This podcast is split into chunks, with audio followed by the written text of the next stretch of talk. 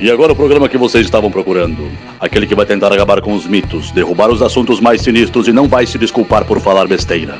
E se você já escutou algo semelhante em algum lugar, não é pura coincidência. Começa agora o Braçagem Forte com Henrique Buenaventura e Esteban Quito. E aí galera, Estevão da Suricato aqui. Alô, Henrique Boaventura e Vitibir tem muito mais prestígio que Goza. Da onde, meu? Na cara, assim, é seco, né? No início do programa. Da onde? Tem sim, cara. Bom, vamos deixar o Henrique no, no mundinho dele. Meu, tu tá dizendo que serva belga tem mais prestígio que serva alemã. Da onde? Na tu teu mundinho isso não funciona, velho. Meu. Checkmate. É verdade. Braçagem forte. ok, você tem um ponto, meu. Você, você fez um check agora. Eu morri pela minha boca. Então, episódio 35, Braçando com Estilo, falaremos de Vitbier. Esse programa é patrocinado pelo Serva Serra, nossos parceiros já de, de longa data.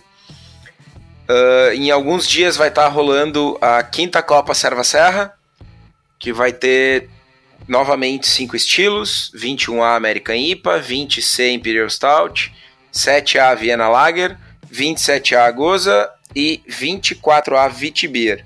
O programa de hoje vai abordar esse estilo famigerado, estilo belga, Vitbier. Por que, famiger... Por que famigerado, cara? Quanto ódio. Cara, é o, o, o exemplar mais massa é da Ambev, então famigerado. É, agora é da. Veja bem, ele um, houve uma época que ele não era da mas enfim, a gente vai entrar nisso em, um, em alguns momentos. Importante falar, Imperial Stout 20C, nós já falamos dele no programa 18.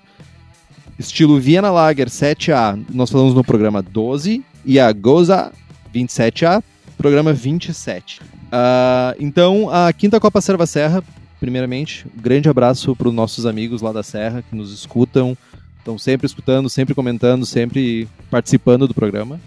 Vai ter início no dia 1 de julho, o término do envio de amostras dia 6 de setembro, julgamento vai ser dia 14 e divulgação dos resultados no dia 15 de setembro. Tá, só resumindo aí, porque o Henrique ele é meio disléxico.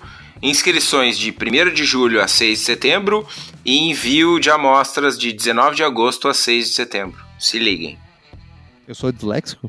Ah, sei eu lá. errado. Foi o, o adjetivo pejorativo que eu achei para te zoar. Acho importante tu pegar e, tipo, abrir o dicionário em qualquer página, botar o dedo e dizer assim, ah, sim, o Henrique é prolixo. Pode ser também. ok. Levando em consideração que eu tô, tomei umas nove latas verdes até agora, tá sussa, né? É absinto? É. Não sabia que vendia absinto em lata agora. Cara, lata é o futuro. Drink from the can. While you can. Ah! Foi ótima essa piada. Então, meu, o que, que tu tem feito da tua vida? Cara, desde o último programa. Se recuperou já de, de Blumenau? A garganta já tá boa? Não, já... tô, a garganta tá melhor. Tô 93,4%. E, mas eu não consegui botar meus e-mails em dia. Vixe. É. Não, mas eu, tá... nunca, eu nunca entendi isso, cara. Eu nunca entendi essa, esse negócio de não colocar e-mails em dia. Passa três semanas longe do computador. Não tem, não existe essa possibilidade. Pois é, mano. Por que não? Programa uma semana de férias para março do ano que vem. E vamos com a gente para Blumenau, trabalhar no stand lá. Churrasco até às 7 da manhã. Não lembro disso, cara. Que coisa angustiante, cara. Acender churrasco às 5 horas da manhã, meu. Por que, meu? É vitória, velho. Não, eu tô levantando pra mijar e tu tá fazendo churrasco, velho. Pois é. Isso eu não sou muito legal, tá, mas ok. Tu tá... tu tá acordando de manhã para responder e-mail, eu tô tomando trago, fazendo. Não posso falar tomar trago, porque minha mãe tá ouvindo o programa e ela vai ficar dizendo que eu tô tomando trago. Meu, eu tô trabalhando numa fucking cervejaria, cara. Mano, não fala Se não tomar também, trago, quem Por toma? favor. Minha mãe escuta e fica brava comigo. Beijo, mãe.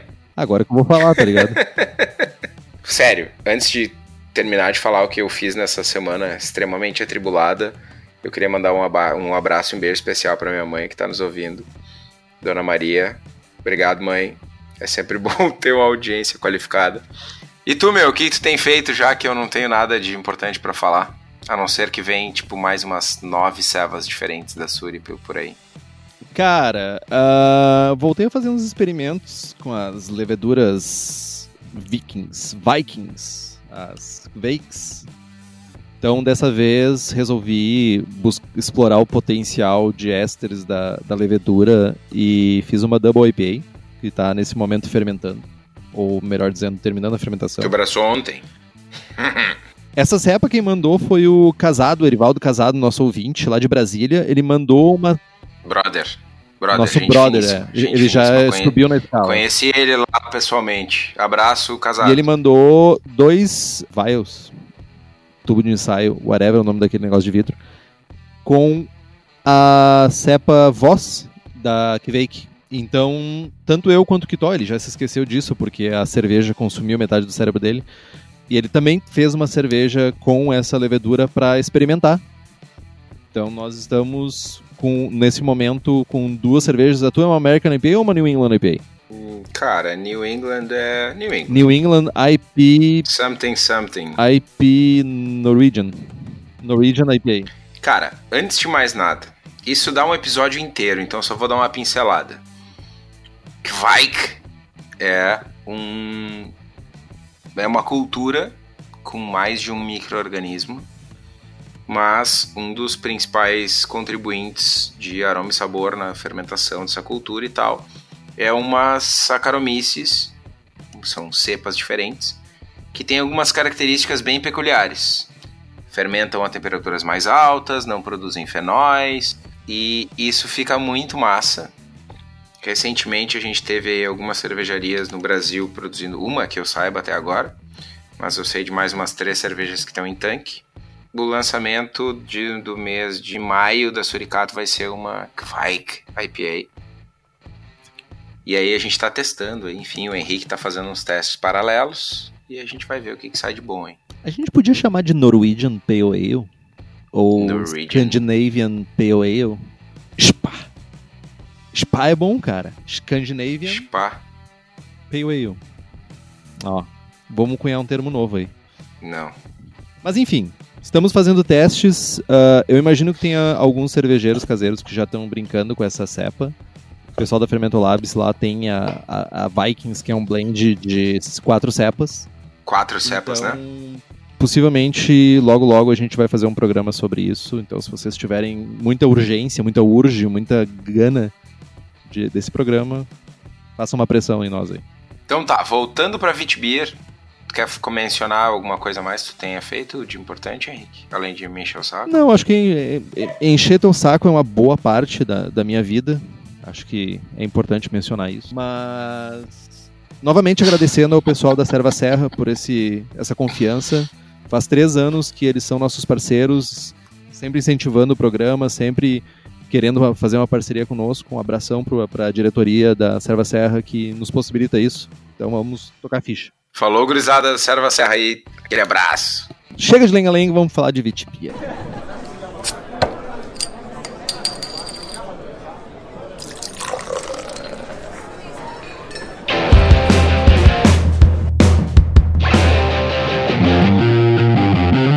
Vamos falar um pouquinho da história do estilo. Uh, nós não vamos falar amplamente, mas vamos dar uma pincelada, tá? Ela é uma cerveja belga com mais de 400 anos, faleceu no meio dos anos 50, no pós-guerra, assim como muitas cervejarias faleceram nesse pós-guerra por crises econômicas, bombas que distribuíram, destruíram as cervejarias, etc, etc, e não tem mão de obra. E muitas cervejarias belgas, alemãs e holandesas sofreram com isso. E durante o processo de reconstrução dos países, uh, muitas cervejarias acabaram migrando para outras atividades, por exemplo, laticínios ou produção de bebidas gaseificadas. E muitas dessas cervejarias acabaram ficando nessa época, ficando migrando de atividades e ficando, sei lá, produzindo iogurte. Esse estilo foi revivido por Pierre Celis lá em Roegarten. E desde que foi revivido lá no, em meados do, se não estou enganado, na década de 60, vem crescendo mais e mais em popularidade, tanto no mercado craft quanto nas de produção em massa, lá nas big players. Como uma cerveja popular de verão, por ser refrescante, etc. Então, tanto na Roy Garden Blanche quanto na Celis White, que são as duas cervejas que foram criadas pelo Celis, pelo Pierre Celis, hoje em dia são marcas das Evil Corps. Isso é uma coisa interessante. No caso da primeira, um seguro mal feito e um incêndio de grandes proporções na cervejaria forçou o Celis a vender um pedaço da empresa para Embev, que é hoje a Embev. Big Bad Wolf. E a outra foi comprada e a outra foi comprada pela Miller, depois vendida para Michigan Brewer, que foi a falência e a marca acabou caindo, foi vendida, se eu não estou enganado, comprada pela família do Celis, que retornou a marca da Blanche originalmente para o nome da, da família. Hoje em dia, cerve... existe uma cerveja produzida pela família Celis, uma Vitbier produzida pela família Celis. Mas o Celis se foi. Celis se foi em 2011. Se morreu. 2011 faleceu. faleceu. Mestre Celis. Um, um negócio importante, apesar de. E aí. Não que eu queira falar bem das grandes corporações, Evil Corps, mas a Roy Garden é tipo. Meu, os caras têm 16 medalhas no WBC em 17 participações. É algo assim. Ou 14 medalhas. É tipo, é uma das, se não a, a cerveja com mais premiações na Copa do Mundo da cerveja. É tipo, já vi gente falando, ai, Roy Garden, não sei o que, não tem laranja, ai, Roy Garden, mimimi, mimimi. Meu, Fiquem quietinhos. Essa é foda. É, eu ia comentar que dessas cervejas que acabaram na. Eu, eu nunca tomei ela quando ela era independente, tá? Deixar bem claro isso. Mas do que eu leio do estilo e o que se espera do estilo, ela, ela entrega muito bem, sabe?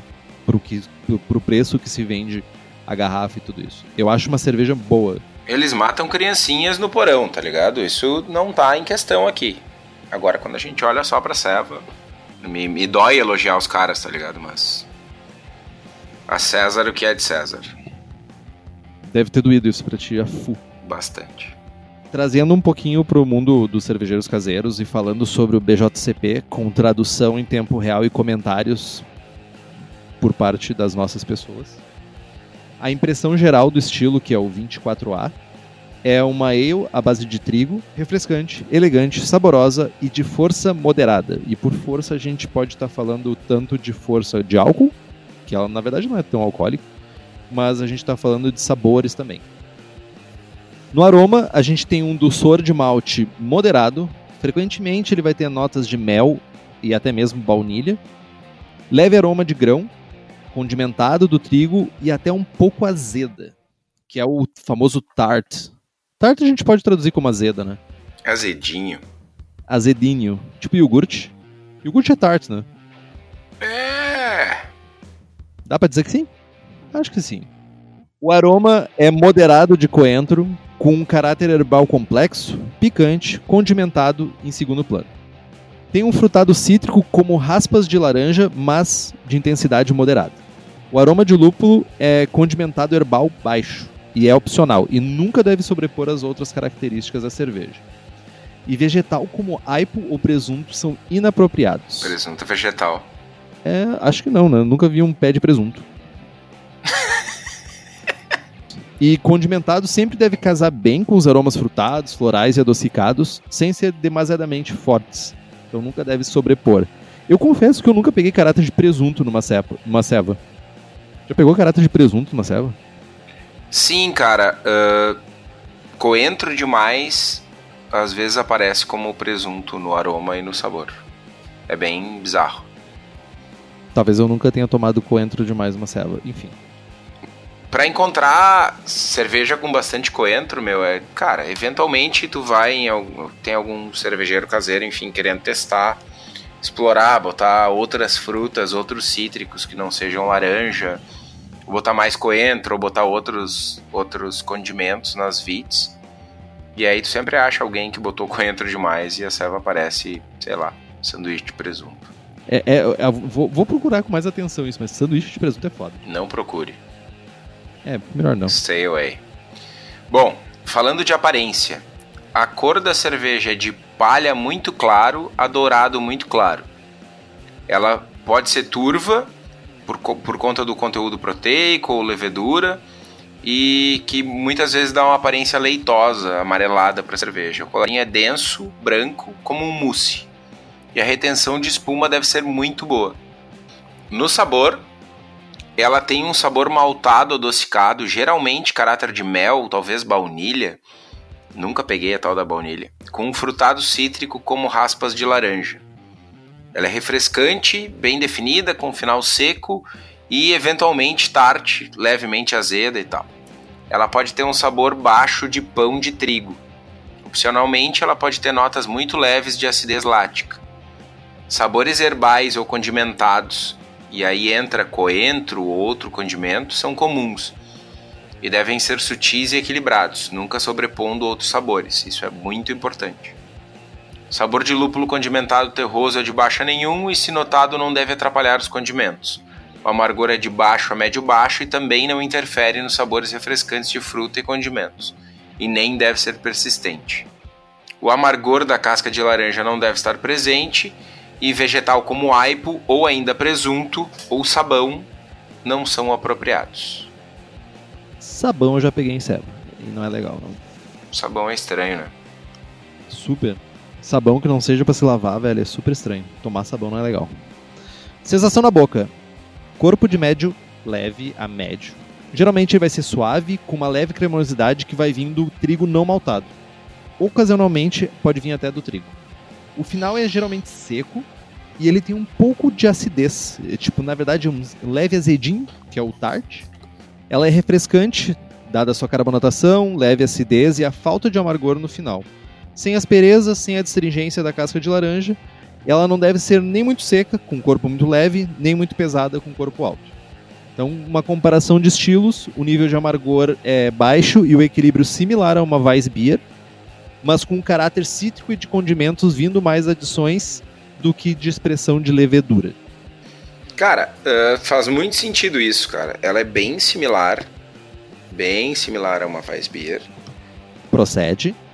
Porém, enquanto que o principal caráter se a gente fosse resumir um, um, uma Weissbier numa característica, a gente resumiria a uma expressão de levedura muito forte, né? Tanto de éster quanto de fenólico. Exatamente. E na Witbier não é o principal caráter, nem de longe. Né? Sim, a, a levedura contribui, mas é um segundo, terceiro plano. O que a gente pega muito mais são as adições de coentro, de casca de laranja e um conjunto muito mais refrescante, talvez por um corpo mais baixo, talvez pelo caráter cítrico, mas ela tem essa coisa de ser mais refrescante que a Weissbier. A Weissbier ah. me parece uma cerveja muito mais, muito mais é forte, mas é, me parece uma cerveja mais uh, intensa, mais bold, mais Cara, full flavored, sabe? Não sei se eu concordo na real, os exemplares que a gente toma aqui, uh, seja pela viagem, seja pelo sofrimento de, de, prateleira, seja pelo sofrimento de não refrigeração, uh, eles têm a tendência a ser mais doces, uh, mais caráter de mel, mais caráter de adocicado do que os exemplares que tu toma na Alemanha. Concordo, mas Isso tem dois pontos. As Witbiers que chegam aqui sofrem da mesma forma e o principal caráter das Weissbier que a gente toma aqui ainda não é o dulçor de malte, ainda não é o dulçor de oxidação, continua sendo levedura. Na minha viagem para Bélgica, eu tive a possibilidade de tomar algumas vites. Olha só, né? Vai para Bélgica para tomar vitibia, né? Mas faz parte da vida.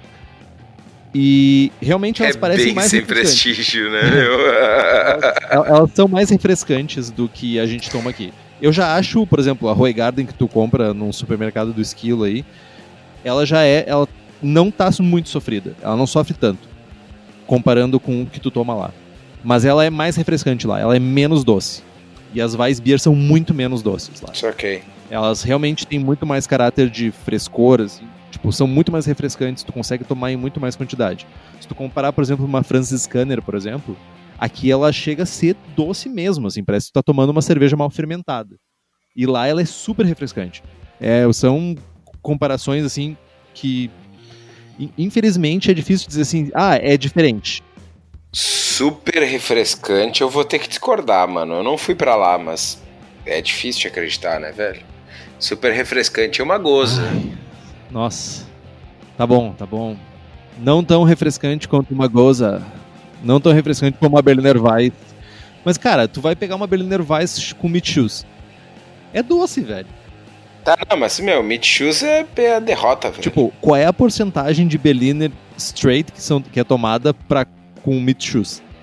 Mitchus, para quem não sabe, é o xarope que é adicionado à Berliner Weiss para tornar ela tragável. Zero. Cara, lá eu não sei, mas aqui é tipo 100% das Berliner Weiss não tem Mitchus, tá ligado? Porque não chega aqui. Acho que só as, as Kindle Weissen que chegavam aqui, mas acho que nem chega mais, eu acho. Enfim. Nunca mais vi. É, cara, o Mitchus é doce. Doce. Meu, não, não, é Imperial Doce. Cara, velho. é tipo é xarope de diabetes, cara. é horrível. Enfim, continuamos. Vamos adiante, estamos falando de Vitbeer. Estatísticas do estilo. A OG vai de 1044 a 1052, a FG vai de 1008 a 1012, a cor vai de 2 a 4 SRM, o amargor vai de 8 a 20 BUs e o álcool de 4,5 a 5,5% pelo volume. Os exemplos comerciais são a Roy Garden Wit, a Celis White e a San Bernardo's Wit Beer. Eu queria fazer um comentário bem interessante sobre a San Bernardo's. Dessas três, talvez seja a que tenha um dos amargores mais altos. E isso torna ela menos, mais refrescante do que as outras três. É outra que eu acabei tomando lá na San Bernardo's mesmo e realmente era bem legal. Nova, acho que tinha duas semanas de invasão. E ela tinha essa característica de refrescância bem maior e com esse amargor um pouquinho mais presente. Também uma coisa interessante que lá a galera costuma tomar muito Vitibir com uma rodela de laranja dentro do copo, que é super bizarro. Chegar um copo com uma laranja junto, tá ligado? Um copo de ceva, no caso. Sim, um copo de ceva com uma laranja boiando e tu tomando loucamente. Hadler, mano. Hadler é Hadler, né, cara? Vitibir é Vitibir, cada um no seu quadrado, né? Ah, Hadler é Hadler e Vitibir com laranja é Hadler, velho. Cara, tô, tô pra te dizer que Hadler, cara, é uma das piores cagadas que os alemães já fizeram, né? É, veio da, dessa Alemanha, again. Meu, eu nunca disse que eles só acertaram, tá ligado? Eles fazem muita coisa boa, mas fazem cagada. Né? Tu já tomou a Celis White? Cara, tomei e achei uma droga porque tava oxidada, doce, sweet, sweet, very sweet. Eu me lembrei de uma também que nos Estados Unidos é muito comum, que é a Blue Moon, né? A Blue Moon é uma Vitpier lá que a galera toma... Sim, foi uma das primeiras craft compradas pelo, pelo Big Bad Wolf. Eles tomam loucamente essa na ceva lá. Isso é bem interessante. Mas eu nunca tomei a Blue Moon. Eu achei uma vez para comprar no Chile, só que, tipo, tinha que comprar um pack de 12, eu acho. Eu disse assim, bah, vai que essa coisa é ruim, velho. Eu não comprei. Vai que, né?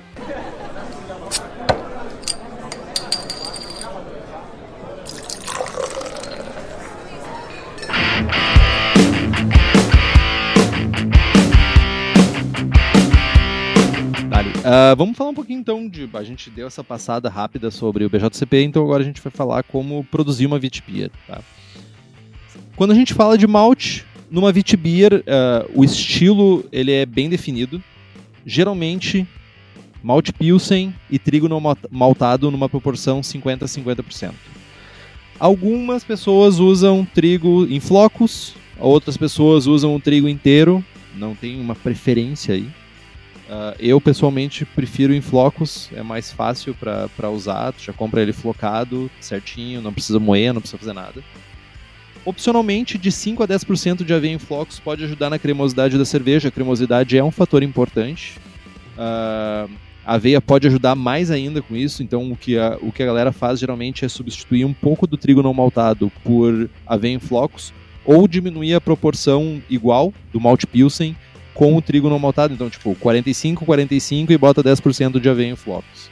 Malte Munique também é comum em receitas de wheat beer, mas se você for usar, fica abaixo de 5%. Se tu usa muito malte Munique, tu pode acabar sobrepondo os outros sabores da cerveja. E a cerveja, ela tem sabores que acabam sendo um pouco sutis e o malte Munique pode sobrescrever eles. Falando de malte, para quem é da região metropolitana de Porto Alegre, pode passar lá na Cerveja da Casa, na rua Paracatu 220, no Igara, em Canoas, e comprar os seus maltes, comprar o seu kit de cerveja lá da, da Abraçagem Forte.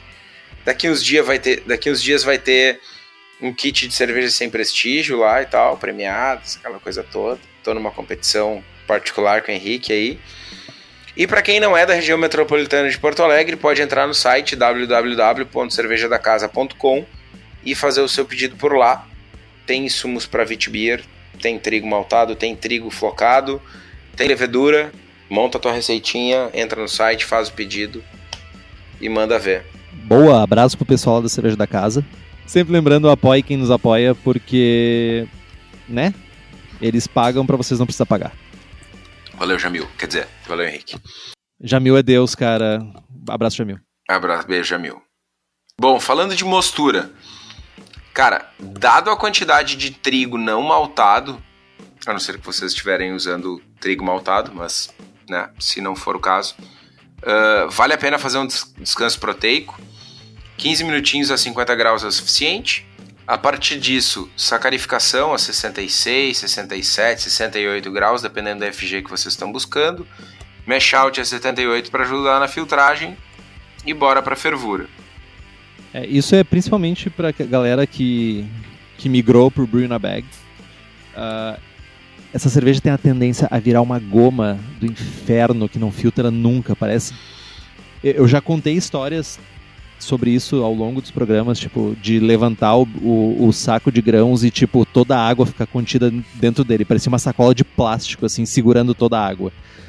Essa cerveja corre o risco de fazer isso. Então, o descanso proteico vai ajudar a quebrar essas, essas gomas que vão ter dentro do trigo não maltado para evitar que tu tenha uma filtragem sofrida e levante o saco de grãos e fique com tudo dentro do saco.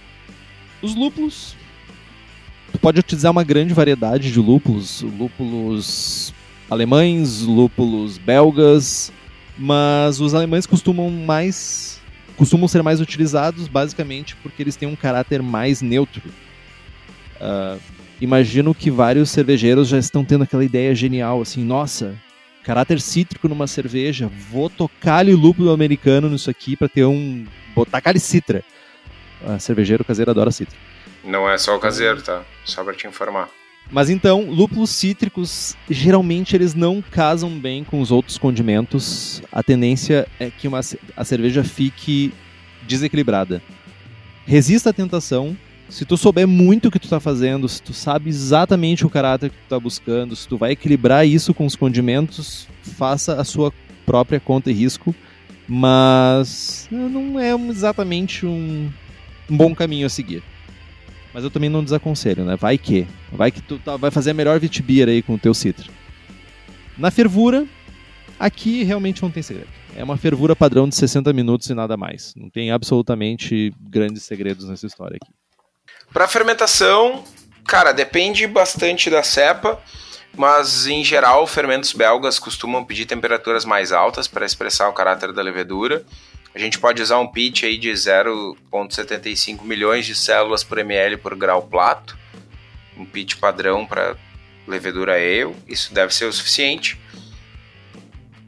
E já que a gente está falando de levedura, a Fermento Labs agora, além de blends de qualidade para fabricação de cerveja, oferece serviço de armazenamento de leveduras ultra frio, que inclui manutenção anual da cepa em uma temperatura de menos 80, sigilo total Apenas você terá acesso à sua levedura, propagação de levedura em meio líquido ou sólido quando desejar. Se vocês tiverem interesse nesse serviço, como eu lá na Suricato tenho, vocês podem mandar um e-mail para fermentolabs.gmail.com, fermento com dois M's, e aguardem novidades aí de blends e novas cepas de levedura para esse ano. Cara, aqui tem uma, um questionamento interessante que uh, muito se fala que o caráter cítrico das Vitbeers não é da adição, in, inicialmente, né, originalmente não era da adição propriamente da casca de laranja ou das raspas de laranja. e sim de uma expressão de levedura. Que basicamente belga toca levedura e quase que a 40 graus lá e deixa loucamente fermentado. Mas que a, a o, o mundo acabou se adaptando a usar leveduras mais, por assim dizer, neutras e compensar esse caráter com, com a adição de, sei lá, raspas de laranja, raspas de limão, etc. O que tu pensa disso? Cara, eu penso que vale o que tá no copo. Tipo, não me interessa muito se tu usou levedura ou casca de laranja ou whatever. Saca? É o que eu sempre digo, cara, tu fez uma Imperial Stout, saiu uma American IPA, ela é uma American IPA. Saca? Fato. fato Então, fato. tu usou Verdade. casca de laranja ou tu usou uma levedura massa, que massa que tu tem uma levedura assim. Mas no fim das contas não faz diferença. O que faz diferença é a cerveja tá boa, tá de acordo com o que o cervejeiro quer, enfim. Mas eu ia comentar que teria alguma cepa específica que eu pudesse extrair um pouco mais de caráter, por exemplo, caráter cítrico, alguma coisa assim? Teria alguma cepa nesse sentido? Teria, mas a gente vai falar disso num episódio futuro. Ah, entendi. Começa com K e termina com Vake. É, talvez. Água, água mole em pedra dura. Ha, ha, ha. Na verdade é uma água mole, sem grandes segredos. Não tem grandes correções de água para te fazer aqui. Salvo que tu more num lugar que tem uma água do capiroto. Ah, não sei. É, sim, certamente. A não sei. Daí, boa sorte, água de osmose reversa ou ferve loucamente essa tua água aí. Te muda. Te- É, te muda uma boa ideia também. Cidades, enfim, fontes de água de superfície, rios, lagos, lagoas. Normalmente são águas mole. Ah, fontes de água de, de profundidade, poços artesianos, enfim, zonas rochosas, muito calcárias e tal. Normalmente tem problemas de sais e águas duras. Então fujam de água de poço, corram para águas de superfície. Façam como Porto Alegre, que despeja o esgoto no mesmo lugar que coleta a água. E a gente bebe, toma banho, Faça Eva. faz erva. É, isso é uma coisa que ah, a gente ouve muito nos dos homebrewers americanos, né? Que como eles têm períodos de secas muito mais fortes, por exemplo, na costa oeste, na Califórnia e tal, eles têm períodos do ano onde a água é de superfície e tem períodos do ano que a água é de, de poço, de perfuração de poço. Então eles têm perfis totalmente distintos de água de acordo com a época do ano. É bem interessante isso. É bem ruim na real pra eles, né? Bem ruim na real. Para uma, uma imagina uma cervejaria tipo que tu tem que manter a- a- o padrão. Deve ser zica. Ah! Imagina tu pegar uma, tu tá acostumado com uma água mole. Cara, bom é a água de Porto Alegre, velho. A água de Porto Alegre é que Porto Alegre é a Pilsen do Brasil, né, cara? Com cervejas piores. Carbonatação, como a cerveja ela é bem carbonatada, quase efervescente, de 2.5 a 3 volumes, é o suficiente. Tá, e aí? Questões pra ti, Henrique, ó mestre dos não adjuntos. Vamos falar de condimentos. Extrato é uma boa opção. Não? Não que acho, não? não? acho uma boa opção. Ah, Só falta tu me dizer que extrato é ruim porque é extrato. Não, não, não. Aí nós vamos não. brigar, meu. Não, não, não acho. Não, larga o microfone e tá desfeita a parceria. quê? Gospe no chão, traça uma linha e vamos brigar, é isso? É tipo isso. Na real, ah, eu, eu. Deixa eu. Não deixa eu, gagueja. deixa eu refazer a minha, a, a minha certeza tão certa, mas. Eu sempre imagino que o uso de extrato vai cair muito bem com uma cerveja que tu quer sabores muito gritantes ou que sejam muito evidentes. Aqui a gente tá falando de, um, de um- de sabores que eles são. Eles não chegam a ser sutis, porque são pontos importantes da cerveja, mas são sabores que eles não têm nossa, super laranja, uma fruit beer, nossa, coentro, é uma specialty, whatever. Não, eles têm sabores que eles são moderados, então, tipo, talvez a tendência é que com extrato tu possa fazer um pouco de mais do que tu precise. Tenho, tenho a, a impressão que, que poderia acontecer isso. Sem contar que eu nunca vi extrato de coentro.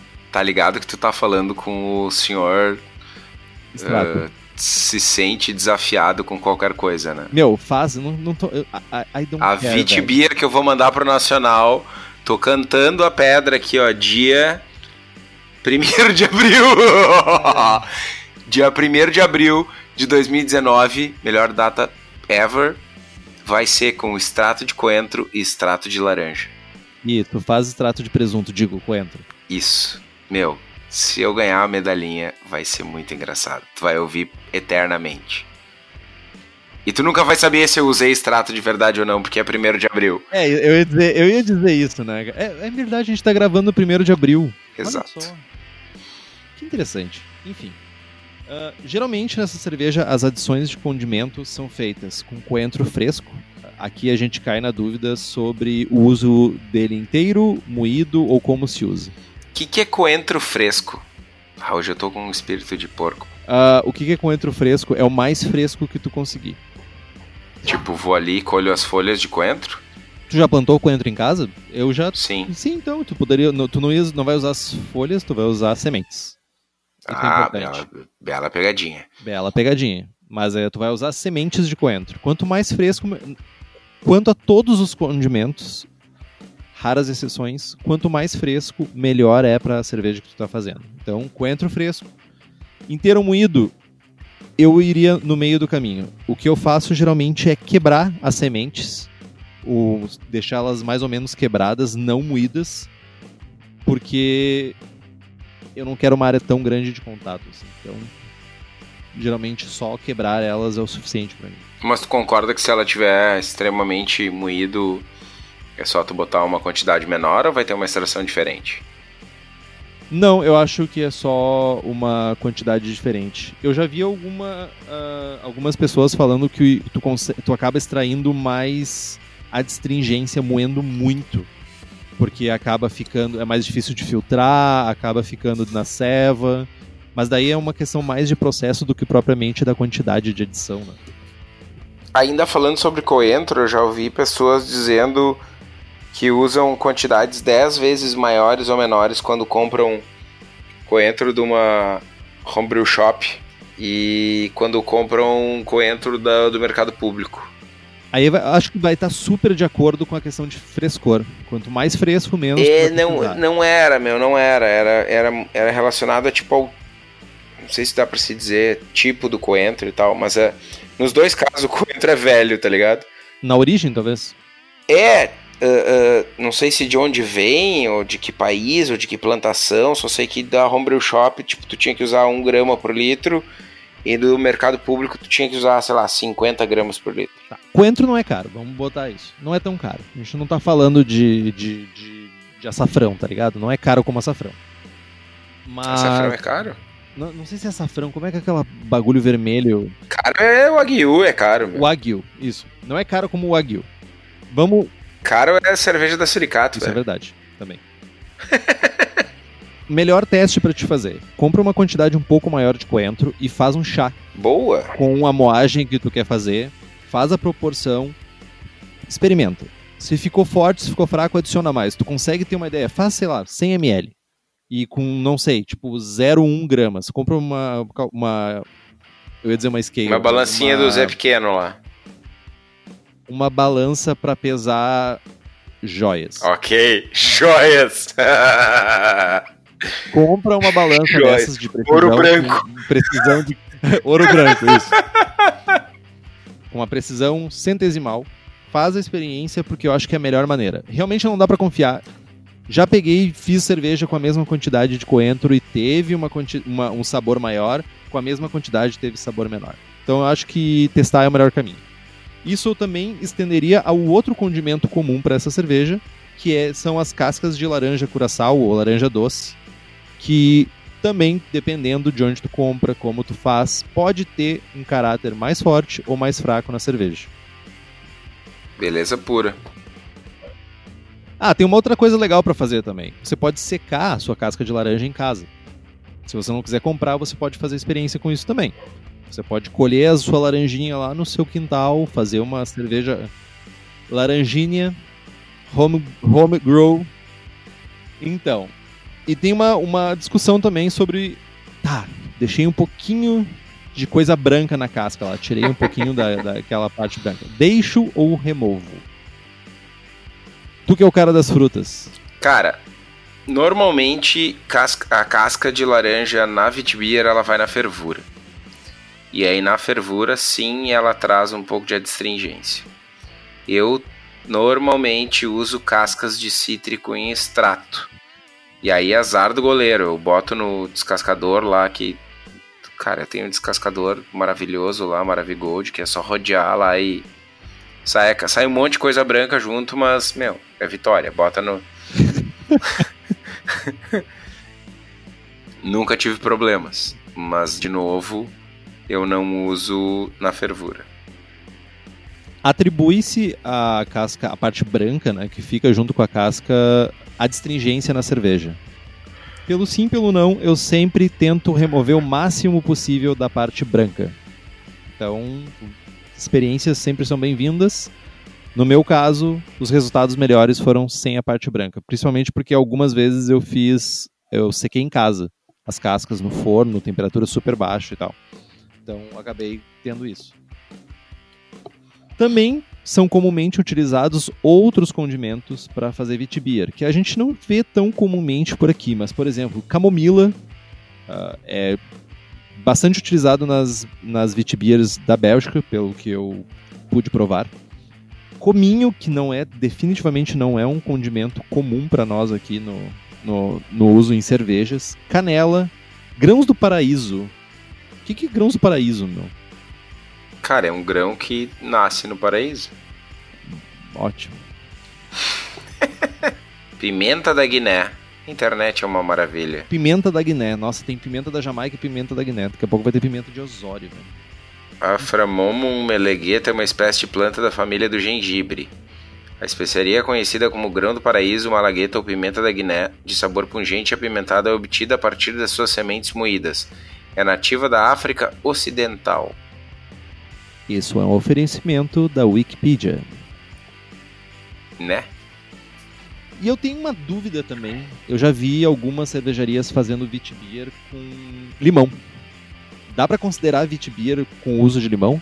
Uma tipo uma Vitbier raiz, uma Vitbier de, de lá da, da casca? O que, que tu quer dizer da casca? Não sei, me faltou a palavra. Tipo, da origem. Não. Não dá para considerar? Não. Vale. Mal aí cervejarias que fazem Vitbiers com limão. Cara, é aquela coisa, né, meu? Tu tá falando com um cara que faz goze com goiaba, tá ligado? Cada vez tipo... que tu faz uma goze com goiaba, morre um alemão, morre. tá ligado? Cara, eu preciso fazer mais, tá ligado? Muito ódio contra os alemães, cara. Não, é só zoeira mesmo. Sim, claro. Mas, uh, cara, é laranja, velho. Laranja. La... Naranja. Laranja. Em todos esses condimentos, a adição mais comum é super no fim da fervura. Tipo, faltando 5 minutos, 4 minutos, 2 minutos. Para evitar que ferva muito tempo e evapore os sabores que tu quer e aromas que tu quer que tenham na cerveja, né? Então faz todo sentido. É tipo um whirlpool hopping, assim, tipo. Dá pra dizer isso? Dá. Desafios dessa cerveja. O que, que a gente pode considerar como a parte desafiadora de fazer uma Vitbier? Cara, para começo de conversa, não errar nos condimentos. Fácil. O, não, não, um não dos é. principais erros de Vitbier. É tipo assim, não inventa limão siciliano, não inventa canela, anis, louro, sálvia, manjerona, whatever. Não. Laranja e coentro. Beleza. Acertamos o primeiro desafio. Segundo desafio, não exagerar. Cara, é um chorinho de laranja. É um chorinho de, co de coentro. Não me vem com cerveja de presunto. o terceiro desafio é hum, conseguir terminar a abraçagem e não ficar, tipo, 19 horas filtrando. Ai, como dói isso, velho. Porque, como o Henrique falou, fica uma goma maledeta e acho que o quarto desafio é o equilíbrio da cerveja. Ela tem que ser refrescante, tem que ser leve, mas ela não pode ser algo sem caráter. Eu concordo totalmente. Uh, eu diria que 70% dos problemas das Vitbiers é exagero de condimento. É tu tá tomando um suco safado ou no outro lado também, não ter a presença de nenhum desses, dessas características clássicas do estilo. E o equilíbrio também é super importante, né? A, a quantidade de vitibiers pesadas que a gente acaba tomando pelo mau uso do, do, do trigo não maltado ou de uma temperatura de mostura uh, muito alta que acaba tornando a cerveja super enjoativa também são, é um ponto bem complexo assim que a gente acaba vendo muito em concursos. Mas se você, assim como nós, tem interesse em aprofundar mais seus conhecimentos, a gente recomenda dois livros. Um deles é o Brewing with Wit, The Wit and Weizen of World with Beer Styles, que é do nosso brother Stan Hieronymus. E tem também o, já que a gente falou de tantos condimentos, né, que a gente pode botar na cerveja que possam, podem ser possíveis de colocar, tem um livro que é bem interessante que fala bastante sobre isso, que é o Brewing Local, American Grown Beer, que fala muito sobre essa adição, fazer cervejas com ingredientes locais, esses ingredientes que a gente tem na horta de casa, então, os dois links vão estar no post. Se você comprar pelos links que a gente tiver no post, a gente ganha uma beiradinha. Você não paga um centavo a mais por isso e ajuda a patrocinar nós, né? Porque tem que pagar as contas. Lembrando que o Stan Hieronymus, que é o autor dos dois livros, vai estar aqui em Porto Alegre em julho, se eu não estou enganado, para um evento da Matinê Cervejeira, o Dia da IPA. Ele vai estar aqui, vai ter palestra dele, vai ser bem, bem interessante. Partiu Tietá? Partiu Tietá. Na real, eu vou deixar a tietagem pra ti, porque eu acho que eu vou palestrar junto com ele. Ih, assim. Ah. Ih. Não, não, tô zoando. Tô ah, zoando. eu acho que ficou claro isso. Ficou bem claro que era zoeira.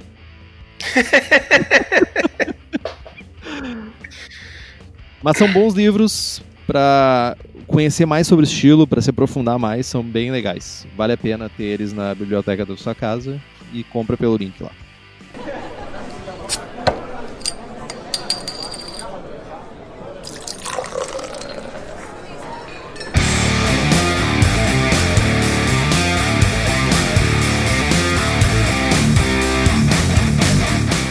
Vamos falar de receita? Vamos falar da minha receita ou tu tem uma receita? Cara, a minha receita é um segredo de estado. Eu só vou revelar ela junto com todas as outras receitas sem prestígio quando eu receber as medalhas. Não, desculpa, quando eu receber os feedbacks. Eu ia dizer, né? Eu tenho, eu tenho a impressão. Concurso assim, nacional. Se a cerveja tiver um feedback bom, tu vai falar que tu fez. Se elas não tiver um feedback bom, tu vai dizer que não mandou, é isso? É. Eu vou dizer que quebrou no correio, na real. eu quebrei nos correios. Tipo isso. Tá, vamos. A primeira é a minha tentativa de fazer uma vedette, que é uma outra Vitbier que é bem fácil de encontrar. Não mais tão fácil de encontrar, na verdade. Na verdade, em geral, cervejas importadas não têm sido tão fáceis de encontrar aqui no, no, no pé do Brasil. aqui. Mas ela se chama Ivete. As stats dela é OG de 1047, FG de 1011 Cor estimada 7 EBC, IBU de 15 e uma fervura, faço uma fervura de 60 minutos. O meu grist é 48% de malte pilsen, 44% de trigo em flocos e 8% de aveia em flocos. Uh, os lúpulos que eu utilizo é SAS. Faço uma adição só de 15 BUs aos 60 minutos. Uma mostura eu faço mexinha a 50 graus, de, mantenho por 15 minutos, aumento para 67 seguro por 60 minutos e faço um mash out a 78 por 15 minutos.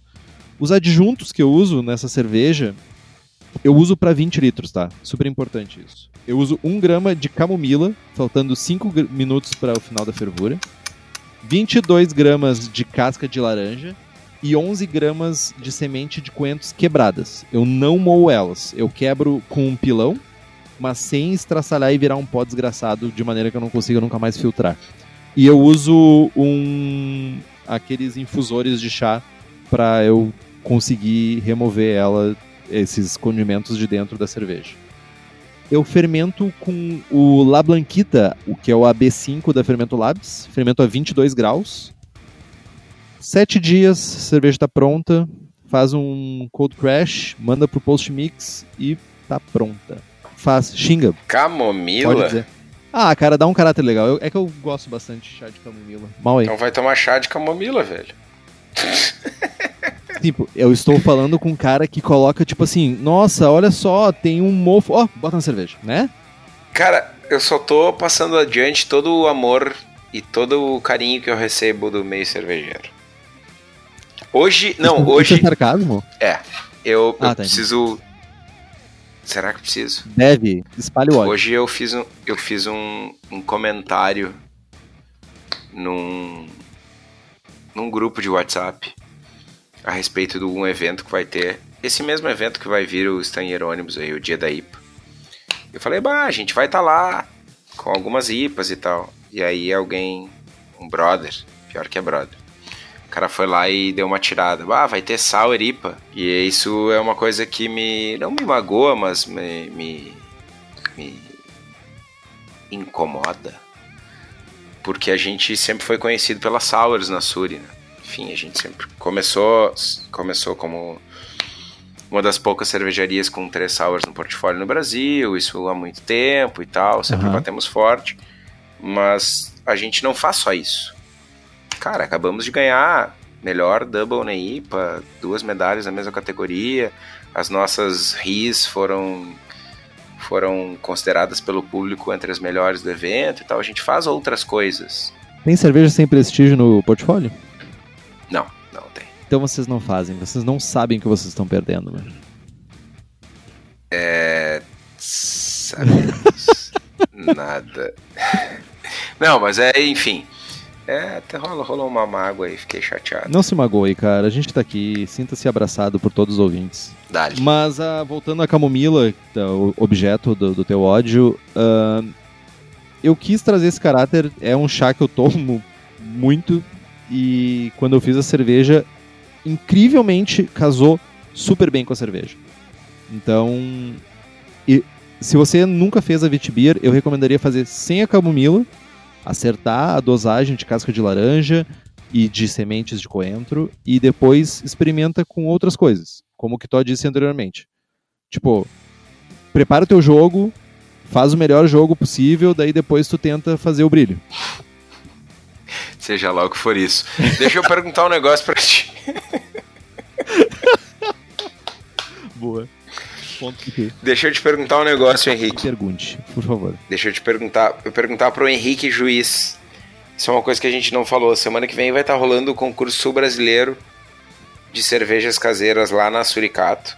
O Henrique vai estar lá, não vai estar julgando, vai estar operando o sistema, mas se o Henrique estivesse julgando e encontrasse pela frente uma Vit Beer com camomila, bem inserida, spot on, bonitinha, equilibrada, sequinha, tarará, qual seria o veredito? O BJCP aceita. Assim, Ponto. BJCP aceita, tá bem inserido, é nóis. É nóis. Se tá bem inserido, se não tá sobrepondo os outros aromas, se não tá um chá de camomila, segundo o BJCP, tu pode ter esse caráter. É possível. Toca a ficha. Eu, eu, eu não faria o que eu não faria. Eu não inseriria a Vitibia e diria que ela tem camomila. Isso eu não faria. Por que não? Porque, cara, a não ser que esteja gritante o caráter, ah, quando tu anuncia que ela tem uma coisa extra, tem camomila, as chances de tu tomar bomba são altas. A não ser que tu esteja muito garantido da tua da tua cerveja. Por quê? A quantidade de é que vamos lá. A quantidade de cervejas que a gente recebe em concursos, em julga em concursos que a pessoa faz, por exemplo, vamos lá. A pessoa fez uma Double IPA e colocou 0.1 grama de pimenta. E a cerveja não tem absolutamente nada de sabor de pimenta. Mas como ela fez com pimenta, ela se sente na obrigação de colocar que ela botou pimenta. Então, tipo, a não ser que a tua cerveja tenha um caráter evidente do que tu tá querendo expor, não coloca. Senão os juízes vão procurar isso e tu vai perder nota por não ter. Mas se tem camomila, diz que tem. Se tem camomila, pode dizer que tem. Mas garanta. No- se tem camomila no, no sensorial, Sim, eu sim. me Se refiro. tem no né? sensorial, sim, beleza, toca a ficha. Mas tenha garantias de que tu tá sentindo o aroma de camomila e não é o teu ego cervejeiro. Aí é difícil. Aí dói. Aí dói. Mas é verdade. Tipo, faça uma degustação às cegas, dê pra outra pessoa experimentar. pergunte, se não realmente o que isso também é outra coisa que acontece frequentemente em concurso. É, é, esse apego que a gente tem como cervejeiro. Não, mas eu fiz essa cerveja com cardamomo, cara. Eu tenho certeza que tem cardamomo aqui dentro. E não tem. Tu botou cardamomo, mas tu ferveu por 20 minutos aquela desgraça e o cardamomo sumiu. Virou nada, virou, sei lá, virou amargo, não sei. Mas não tem o cardamomo. Se não tiver, não adianta. Não adianta tu colocar no, na, na, descrição da cerveja que tu colocou cardamomo se eu não encontrar sabor de cardamomo. E no momento que tu identifica que tem alguma coisa, tu tá explicitamente dizendo pro juiz, olha só, eu coloquei cardamomo, o juiz vai catar cardamomo loucamente. Fato. E aí, se não tem, ferrou. Casou. Quer dizer, cagou. Entendi. Boa, boa. boa dica. Então tá. Tem mais alguma crítica? Não, acho que é isso. Tô ansioso para fazer a minha versão aí. Cara, eu tô super curioso para pegar essas tuas cervejas sem prestígio. Eu mano. também. Tô bem curioso para abraçar elas. Eu, eu, quero ver o resultado, cara. O mais engraçado vai ser se vier uns, tipo, 3-13. que bom. Não, não vai. Jamais viria de 3-13 de ti, cara. Ah, eu acho que pior que 3-13 ia ser, tipo, uns 3-22, assim. 4-13? Não, é que tipo 13 tu bota a culpa, sei lá, no, nos espíritos malignos do mal, transformaram essa força decadente em Munra. Mas 22 é tipo fracasso, tá ligado? É, né, meu? Mas é. Infelizmente acontece, né, meu? Não comigo, mas tudo bem. Ok. Vamos adiante. Não, brincadeira, brincadeira. Vamos, vamos na humildade aí fazer. Seguir as dicas do. É, porque pode ser, né? Pode ser, pode ser que role, ah, né? Sempre se sentiu cutuco, né? pode, né, meu? Vamos seguir as dicas do mestre Henrique aí. Pai sem prestígio. Meu, pai sem prestígio, meu, eu tô pra ver que eu vou. Eu tô, tô pra te dizer que já deve ter um poste na rua com uma plaquinha assim, pai sem prestígio. Trago sua, cerve trago sua cerveja das profundezas da fermentação ruim. Faça dry hopping, sem lúpulo. Ai, cara, que merda, meu. Então, chegamos ao fim novamente, compre os livros que estão no post. Nós ganhamos uma porcentagemzinha, você não gasta um centavo a mais por isso. Faça como o Guilherme Daltoé e o Bruno Macari nos apoie lá pelo Apoia-se do Braçagem Forte. Já temos uma, um secto de pessoas lá nos apoiando. Muito obrigado a todos. O link está no post, é lá no site do apoia.c, procura por Braçagem Forte, se não vai lá no post que está lá o link. Gostaria mais uma vez de agradecer ao pessoal lá da Serva Serra por patrocinar esse programa. Muito obrigado, pessoal. Tenho certeza que a quinta Copa Serva Serra vai ser um sucesso, como sempre é. Curta a nossa página no Facebook, nos siga no Instagram, Twitter, assine nosso feed pelo site. Twitter. Também estamos. Twitter sempre vai estar aí, meu. Porque a gente não usa, mas a gente tem. Estamos também no Spotify. Se você gosta do programa e quiser fazer um review no iTunes, isso significa muito para nós. A gente consegue chegar mais longe com o nosso programa. Temos camiseta, nós temos a camiseta sem prestígio, nós temos a camiseta do Braçagem Forte. Em breve, fotinhas com modelo suricático. É isso aí, modelos suricáticos fortes. Um abraço pro Vitor Pedrotti, que comprou a camiseta também e pediu para que a gente mandasse um abraço para ele. Sinta-se abraçado, Vitor. Muito obrigado por ter comprado e faça que nem o Vitor. E essas camisetas também nos ajudam a manter o programa. Tem dúvidas? Sugestão de pauta, crítica, e-mail para contato arroba abraçagemforte.com.br ou mande uma mensagem para nós no Facebook. Falem com o Henrique. É nós. Feito então? Braçagem forte? Braçagem forte.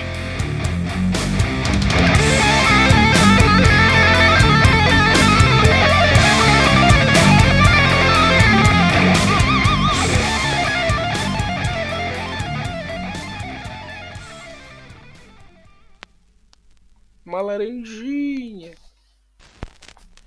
Lembrei do Guga. Do Guga, o tenista. Ele tem um vídeo. Não tô ligado. Como já dizia nosso amigo Elias, bom dia. Come uma goiabinha, uma banana, uma laranjinha e chega de sono, meu querido. E Shaolin. Nunca viu? Eu não sei, mas isso vai pro final do programa com toda a certeza do mundo. Meu, é muito bom, velho. Vou te mandar. Mande, por favor, claro.